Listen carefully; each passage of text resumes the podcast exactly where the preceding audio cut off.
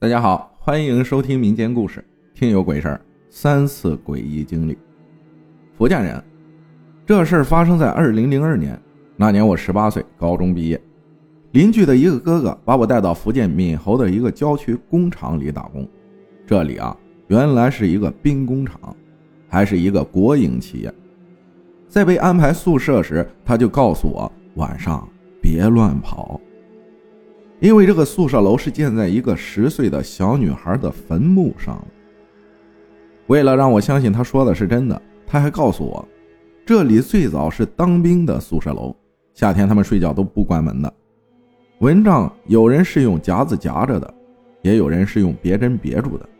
有一天晚上风很大，很凉快，可是没想到夹子夹的蚊帐都被风吹开了，只有别针别住的没被打开。我以为他是吓我的，根本就没放在心上。后来我在这个工厂快上了半年的班了，那时正是梅雨季节，每天都是阴沉沉的。那天下午，我想去洗个澡，突然就冒出一种想法：一会儿洗澡时不会让我碰到脏东西吧？这也是我第一次冒出这种想法，因因为我们用的是那种小澡堂。可以一次洗六个人的那种，这个小澡堂的灯泡平均每周都要换一个。带着疑虑，我还是去洗澡了。就当我洗好了，准备穿衣服时，这时有一个很阴郁的声音响起来。他先是很崩溃的那种尖叫，然后用那种带着颤抖的声音说：“我要杀了你！”这个声音就在我耳边，我很确定我没有听错。就在我害怕的不知所措时，这时有人在澡堂外大声问：“有人打牌吗？”我急忙穿好衣服跑出来，心里害怕却又不相信自己刚才听到的是真的，希望只是个恶作剧，因为这个澡堂就在我宿舍的隔壁。我回到宿舍就问舍友：“我刚才听到的那个声音，问他们听到了没有？”他说他一直在房间里待着。哪儿有什么人大叫？听到这样的回答，我并不甘心。我跑到那个紧挨着小澡堂的宿舍，问他们刚才有听到一个小朋友尖叫的声音吗？宿舍里有六个人，他们都没有听到。因为是周六又下雨，所以那天大家都没有外出。我保证，如果是恶作剧的话，那个声音整层楼都可以听到的。但是除了我，没有第二个人。再听到过。后来我把这个事告诉了我的同事，他们说我编鬼故事好厉害。这事儿就这样在大家略带害怕的心理中过去了。直到一个月后的一个凌晨，这群女孩下夜班回到宿舍准备洗漱睡觉时，他们看到了一个穿着白衬衣、只有上半身的瘦瘦的男人在走廊里飘着。这时。他们才相信我说的。第二天，这几个女孩连工资都没要就走了，而我自从那件事情以后，再也没进过那个小澡堂了。在半年后，我也辞职了。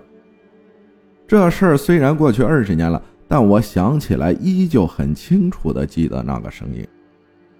第二件事是奶奶帮我算命，她用的是称骨算命，得出的结论。是我只有二两七，他说我命这么轻是乞丐命。在这事儿之后，我在厦门又遇到过类似的事儿，只是这是在夏天的一个凌晨，也是在澡堂里。不同的是，这次没有任何声音，只是莫名其妙的灯就灭了。因为有过第一次的遭遇，妈妈告诉我，人怕鬼三分，鬼怕人七分，你要比他凶。这时我很气愤的大声说：“把灯给我打开！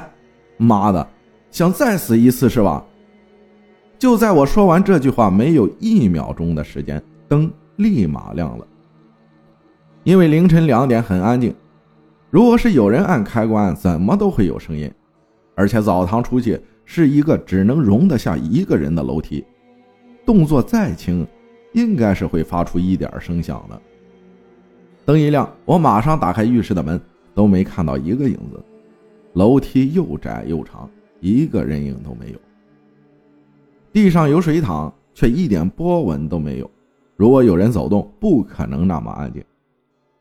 当时很冷静地分析了各种情况，后来得出的结论是我又遇到脏东西了。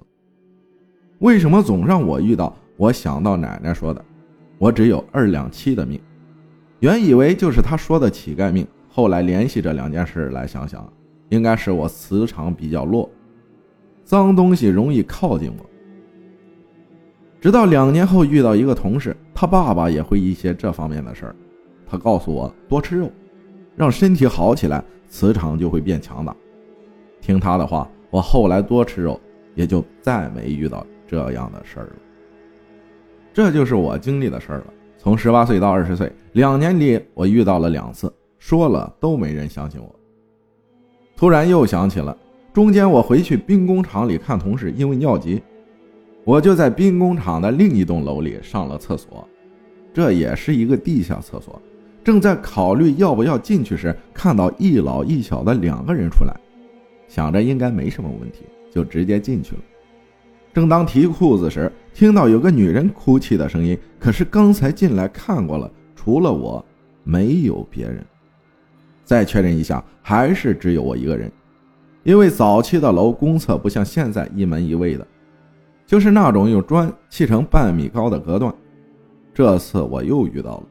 一共遇到三次，我在想前世我到底干了什么？为什么今生我会遇到这么多次？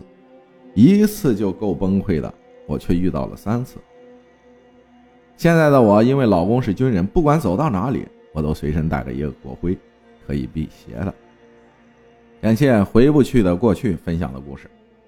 人生在世，世事无常，虽然是经历，有些让人崩溃，但是有的时候。看淡一点，过去了就过去了。谢谢大家的收听，我是阿浩，咱们下期再见。